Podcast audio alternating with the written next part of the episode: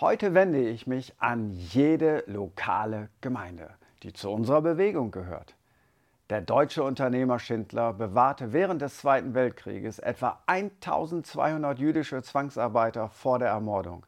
Er benutzte Geld und seine Möglichkeiten dafür, dass so viele Menschen wie möglich auf seine Liste als kriegswichtige Arbeiter kamen.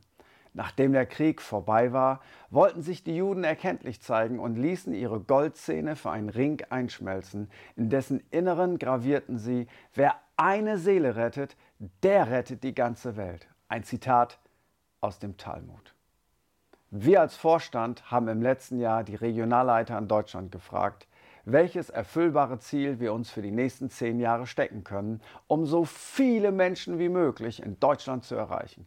Diese Frage haben wir auch an unsere internationalen Leiter für die weltweite Vision weitergegeben. Mit ihrer visionären Antwort haben wir nicht gerechnet, aber Steve Jobs hat einmal gesagt, die, die so verrückt sind zu glauben, dass sie die Welt verändern können, die werden es auch tun. Gemeinsam können wir die Welt ein Stück weit verändern und das beginnt mit jedem, der mit uns glaubt. Empirische Forschungen haben ergeben, dass neue Gemeinden immer mehr neue Menschen erreichen als bereits existierende Gemeinden. Ein Apfelbaum, der Früchte trägt, wird veredelt, aber irgendwann hat er sein natürliches Wachstum erreicht und die Früchte vermehren sich nicht mehr. Deshalb ist es ratsam, nicht nur einen Baum zu pflanzen, sondern eine ganze Apfelbaumplantage. Der Apfelbaum steht für die Gemeinden, die Äpfel für neue Menschen, die zum Glauben kommen. Jeder Baum soll so viel Frucht wie möglich tragen. Aber um noch mehr neue Früchte zu bekommen, müssen wir also mehr neue Gemeinden pflanzen. Wir als Bund freikirchlicher Pfingstgemeinden haben die Vision, in den nächsten zehn Jahren 513 neue Gemeinden in Deutschland und 1413 neue Gemeinden global zu pflanzen.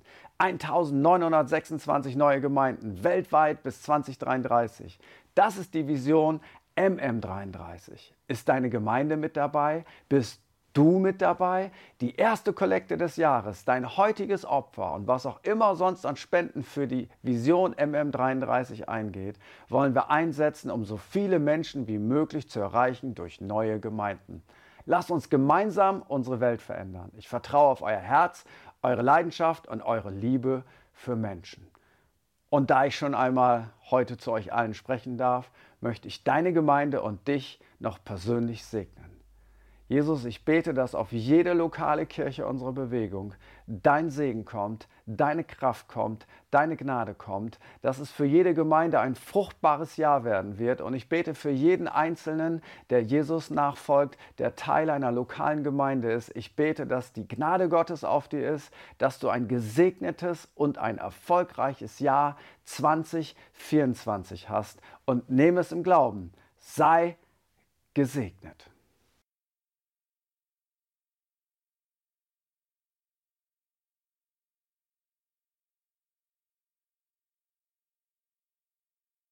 Wer hat sich gefragt, wofür MM steht? Ja, einige. MM steht für das lateinische M Millennium, also 1000, 2033. Innerhalb von zehn Jahren sollen, ihr habt es gehört, fast 2000 Gemeinden weltweit neu gegründet werden, damit Menschen die beste Botschaft hören, nämlich, dass Jesus Christus Herr ist, dass er Retter ist und dass er da ist, dass er uns liebt. Amen. Okay, wir sind am Ende des Jahres angelangt. Man sagt ja auch bei uns, man ist zwischen den Jahren, ja, das sind so die Tage zwischen den Jahren. Das klingt schon ein bisschen so verloren irgendwo. Das Alte ist noch nicht ganz vorbei, das Neue hat noch nicht ganz begonnen. Man ist irgendwie lost, so zwischen den Tagen, zwischen den Jahren. Und viele nutzen diese Jahreswende, um einfach mal zurückzuschauen. Was war eigentlich in diesem letzten, in diesem letzten Jahr los? Was war in meinem Leben los? Was war gut? Was war weniger gut? Und wir stellen fest, Worte, die wir ausgesprochen haben, ob gute oder nicht erbauliche, die können wir nicht mehr einfangen. Die sind raus. Dinge, die wir getan haben, die können wir nicht mehr ungeschehen machen. Und Momente, die verpasst wurden, die können wir nicht mehr so einfach nachholen. Aber wir wollen bewusst am Ende dieses Jahres einfach uns Zeit nehmen, um Gott zu danken. Gott zu danken für all das Gute, was wir in diesem Jahr erlebt haben. Wir legen ihm aber auch das hin, was wir in diesem Jahr lieber nicht erlebt hätten. Wir wollen ihn um Vergebung bitten für ja, Dinge, die wir in diesem Jahr falsch getan haben. Und wir vergeben, wo wir Unrecht erlebt haben. Wir wollen dieses Jahr versöhnt abschließen. Lasst uns keine alten Lasten mit ins neue Jahr rüberschleppen, sondern lasst uns jetzt einfach einen Moment nehmen und ich würde jetzt wirklich einen Moment, einen kurzen Moment einfach der Stille nehmen, wo du ganz, ganz persönlich einfach vor Gott kommen kannst und Danke sagen kannst, aber auch Dinge ablegen kannst. Er sagt, werft eure Sorgen auf mich, da wo Lasten in deinem Leben sind, da wo dich Dinge bedrücken, dürfen wir die echt vor ihm ablegen und mit einer Freiheit, die Freiheit, die er für uns erkauft hat, in das neue Jahr gehen. Und es wird für jeden von euch ja anders sein. Jeder von euch hat dieses Jahr anders erlebt. Und so lasst uns einfach einen kurzen Moment der Stille nehmen, wo wir vor Gott kommen.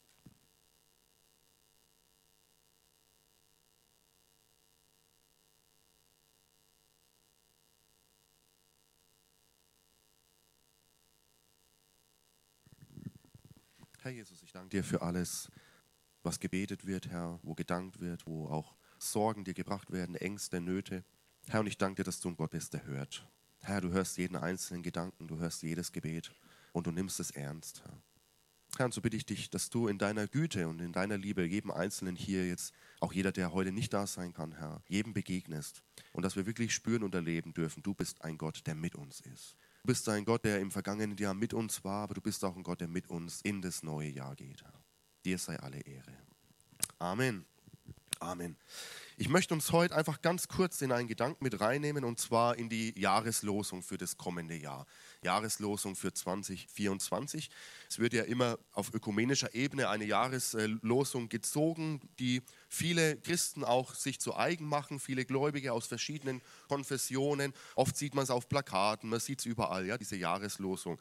Und die Jahreslosung dieses Jahr, äh, für nächstes Jahr, steht im ersten Korintherbrief ähm, Kapitel 16 und ich lese mal den Vers davor noch mit und dann den Vers der Jahreslosung 13 bis 14. Und da heißt es, seid wachsam und steht fest im Glauben, seid entschlossen und stark. Bei allem, was ihr tut, lasst euch von der Liebe leiten. Soweit mal diese zwei kurzen Verse.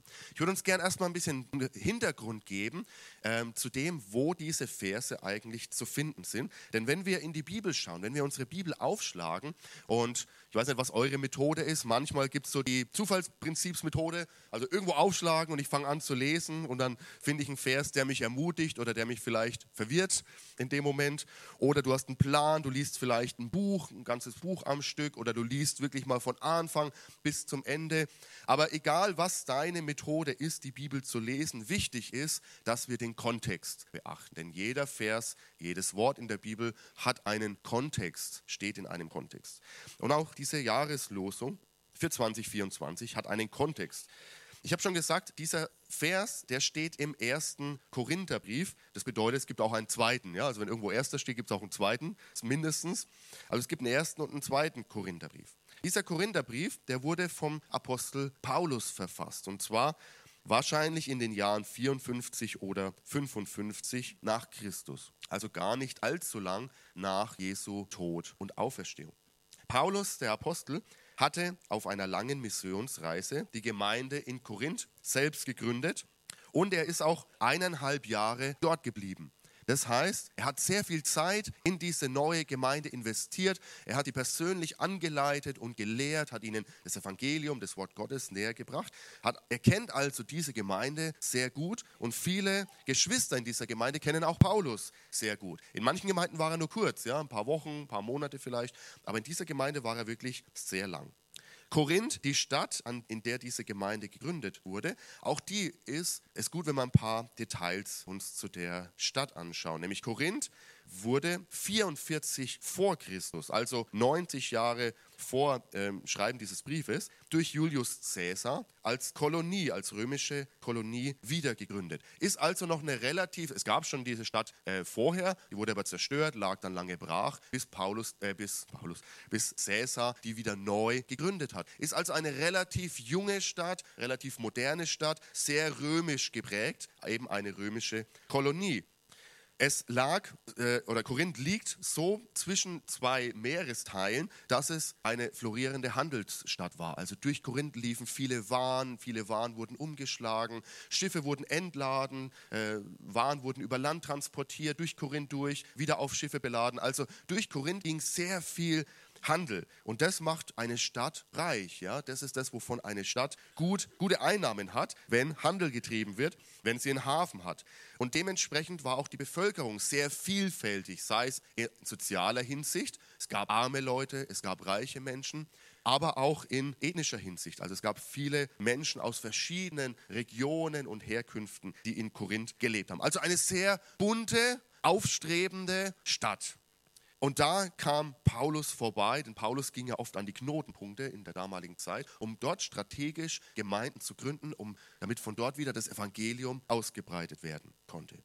Aber wir merken, wenn wir in den Korintherbrief hineingehen, oder wenn ihr mal den Korintherbrief, das sind 16 Kapitel, ist also einer der längeren im Neuen Testament, wenn ihr die einmal durchliest, dann merkt ihr, dass es doch einige Spannungen und Konflikte in Korinth, in der korinthischen Gemeinde gegeben hat.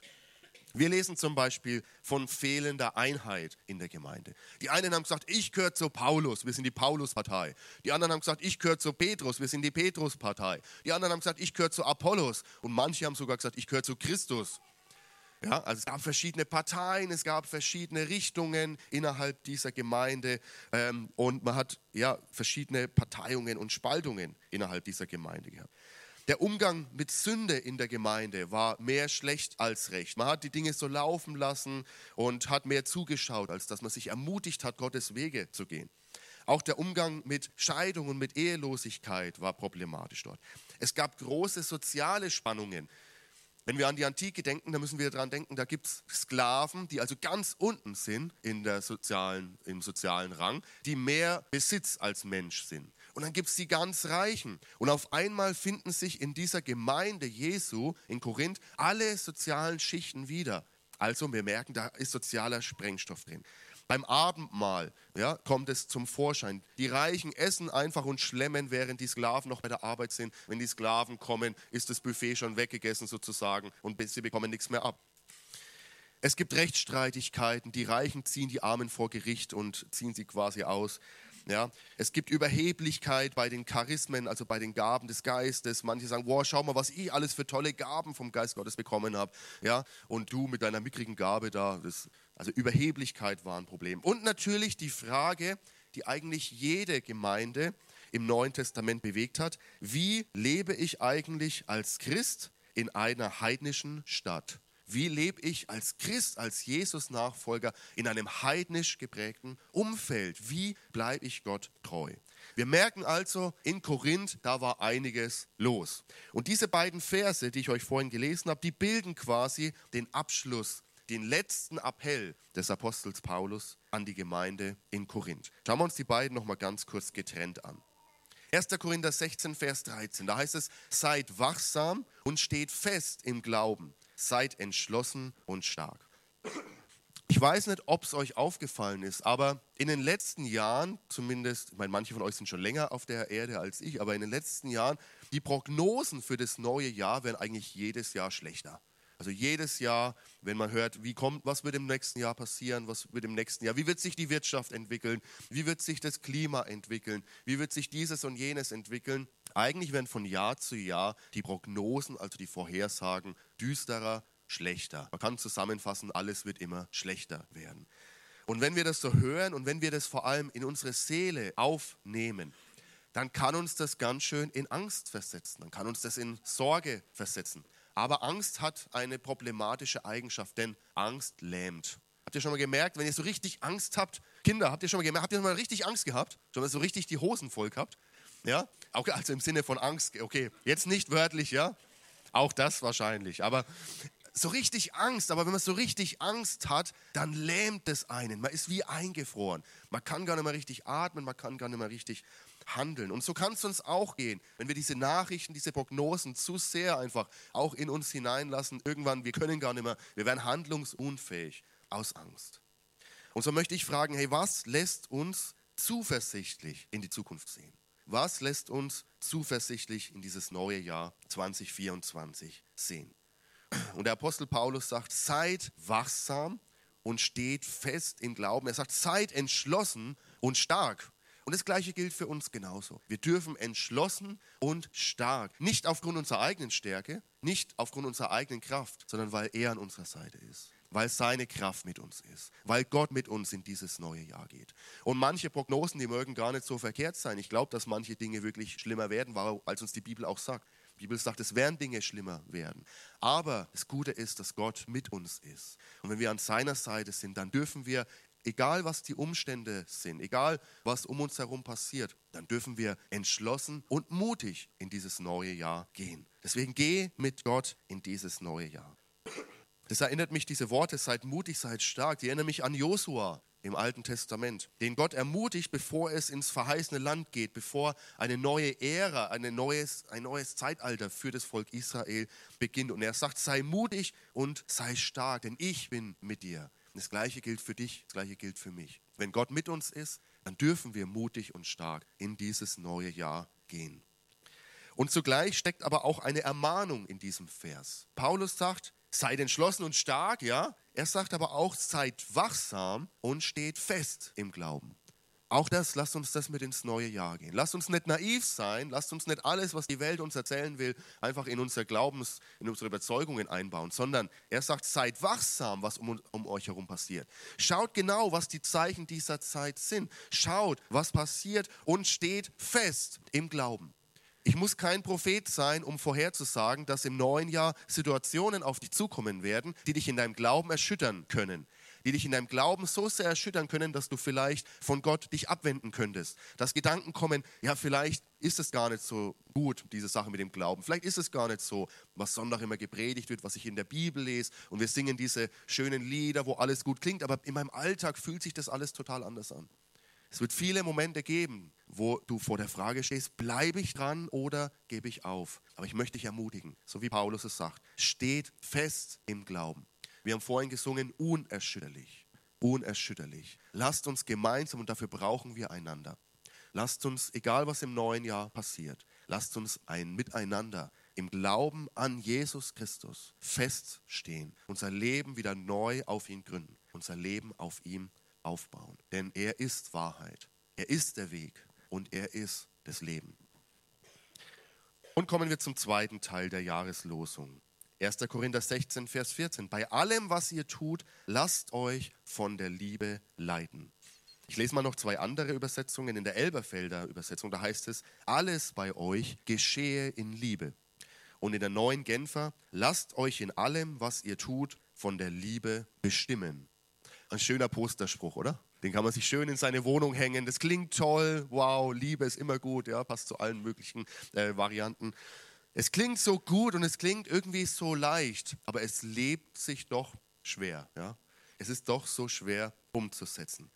Paulus spricht hier von der Liebe und obwohl die Korinther ja so viele Herausforderungen und Schwierigkeiten hatten, kommt er immer wieder auf die Liebe zu sprechen in diesem Korintherbrief. Er sagt immer wieder, erinnert euch an die Liebe, kommt zurück zur Liebe. Alles andere wird vergehen, aber die Liebe wird bleiben. Welche Art von Liebe ist hier eigentlich gemeint? Hier steht im Griechischen Agape. Im Griechischen gibt es verschiedene Begriffe für Liebe, aber hier steht Agape. Agape, das ist die Liebe, mit der Gott uns liebt. Das ist die uneigennützige, sich selbst hingebende, sich selbst aufopfernde Liebe die Gott für uns hat. Und Paulus sagt hier nicht weniger als, alles bei euch geschehe oder bei allem, was ihr tut, lasst euch von der uneigennützigen, sich selbst aufopfernden Liebe leiden. Wow, also allein in diesen paar Worten steckt schon so viel drin, wo ich ein ganzes Jahr dran knabbern kann, ja? wo ich ein ganzes Jahr dran arbeiten kann und nur bitten kann, Gott, schenk mir Gnade, hilf mir, dass dieses Wort in mir und in meinem Alltag lebendig wird. Hier spricht er nicht von Emotionen, sondern es geht hier um eine Lebenshaltung, um eine Lebenseinstellung. Ich sage das immer gerne bei Hochzeiten, wenn Menschen Ja zueinander sagen. Die berühmten Worte aus 1. Korinther 13, das hohe Lied der Liebe, was Paulus hier schreibt. Ich lese es uns mal kurz vor als Erinnerung. Wie definiert eigentlich Paulus Liebe, wenn er hier von Liebe spricht? Da schreibt er, Liebe ist geduldig und freundlich. Sie kennt keinen Neid, keine Selbstsucht. Sie prahlt nicht und ist nicht überheblich. Liebe ist weder verletzend noch auf sich selbst bedacht, weder reizbar noch nachtragend. Sie freut sich nicht am Unrecht, sondern freut sich, wenn die Wahrheit siegt. Diese Liebe erträgt alles, sie glaubt alles, sie hofft alles und hält allem stand. Interessant ist, und das sage ich immer bei Hochzeiten, hier steht nichts von Emotion, sondern vieles ist hier ein Tunwort. Liebe ist ein Ist-Tun. Und das ist genau das, was Gott ja tut. Gott hat sich in seiner Liebe für uns, er hat alles gegeben. Seine Liebe ist zum Handeln geworden. Und das Gleiche gilt auch für uns. Unsere Liebe soll zum Handeln, zum Tun werden. Vor ein paar Monaten, zwei Monaten, durfte ich auch als freier Redner, es war kein Gottesdienst, es war keine Trauung, wo das Paar leider vor Gott sich das Ja-Wort gegeben hat. Es war eine freie Trauung. Ich habe die Rede dazu gehalten, weil es Familie war. Und ich habe genau das, diese Worte vorgelesen, was Liebe ist. Aus, es ist kein gläubiges Paar gewesen, aber ich habe trotzdem gesagt, ihr wolltet mich, ich bin Pastor, dann müsst ihr damit zurechtkommen, dass ich euch auch was mitgebe, aus der Bibel zumindest. Naja, auf jeden Fall habe ich diese Worte gelesen. Ich habe auch das gesagt, was ich euch gesagt habe. Hier steht nichts von Emotion und nicht jeden Tag ist Liebe Emotion in uns. Ne? Nicht jeden Tag fühlen wir uns danach, äh, was Liebe ist. Nicht jeden Tag fühle ich vielleicht diese Liebe ja, für meine Frau, für meine Kinder, für meinen Nächsten. Aber Liebe ist auch eine Entscheidung zu sagen, Gott, ich will deine Liebe in mir groß werden lassen. Ich will die Werke der Liebe tun, auch wenn das Gefühl im Moment was anderes sagt. Auf jeden Fall habe ich das diesem Paar auch mitgegeben auf ihrer Hochzeitsfeier. Drei Wochen später waren sie getrennt. Also wir können viel reden, wir können viel die Theorie vielleicht weitergeben, aber wenn die Theorie keine Praxis wird, dann nützt es uns gar nichts. So tragisch wie das ist. Ja? Also Leute, lasst uns das nicht nur Theorie sein lassen, sondern lasst uns das zur Praxis werden. Auch im nächsten Jahr wird es viele Momente geben, in denen du oder ich mich überhaupt nicht danach fühlen, dem anderen Liebe zu zeigen deinem Partner, deinen Kindern, deinen Eltern, Kinder, auch für euch gilt es, dem Nächsten. Aber wie können wir es schaffen, dieses Gebot, was Paulus hier mitgibt, alles, was wir tun, von der Liebe leiten zu lassen? Wie können wir das umsetzen? Denn diese Agape-Liebe, die Liebe, die Gott für uns hat, wir merken, wie das jeden Tag schwer ist, es aus eigener Kraft umzusetzen. Aber Jesus sagt etwas im Johannesevangelium, Johannes Vers 15, da gibt er uns einen Hinweis, wie wir das in unserem Leben mehr und mehr sehen und umsetzen können. Ich hoffe, dass ich auch die Erkältung im alten Jahr lassen kann. In Johannes Vers, Kapitel 15, die Verse 9 bis 12, da sagt Jesus, wie mich der Vater liebt, so liebe ich euch. Bleibt in meiner Liebe. Wenn ihr nach meinen Geboten lebt, wird meine Liebe euch umschließen. Auch ich richte mich nach den Geboten meines Vaters und lebe in seiner Liebe. Das alles sage ich euch, damit meine Freude euch erfüllt und eure Freude dadurch vollkommen wird. Und so lautet mein Gebot, liebt einander, wie ich euch geliebt habe. Das Stichwort hier oder das wichtige Wort ist bleibt. Bleibt in meiner Liebe. Wenn ich anderen diese Liebe weitergeben will, dann muss ich zuerst in seiner Liebe sein. Dann muss ich erst an ihm angedockt sein. Dann muss ich bei Jesus angedockt sein. Dann muss ich an dem Gott angedockt sein, der sagt, ich bin Liebe. Und nur dann kann diese Liebe auch durch mich in mein Umfeld hineinfließen. Also so, lasst, so möchte ich euch ermutigen, lasst uns in der Liebe bleiben, in seiner Liebe. Und dann haben wir eine Chance, diese Jahreslosung auch in unserem Leben praktisch werden zu lassen. Bei allem, was ihr tut, lasst euch von der Liebe leiten. Amen.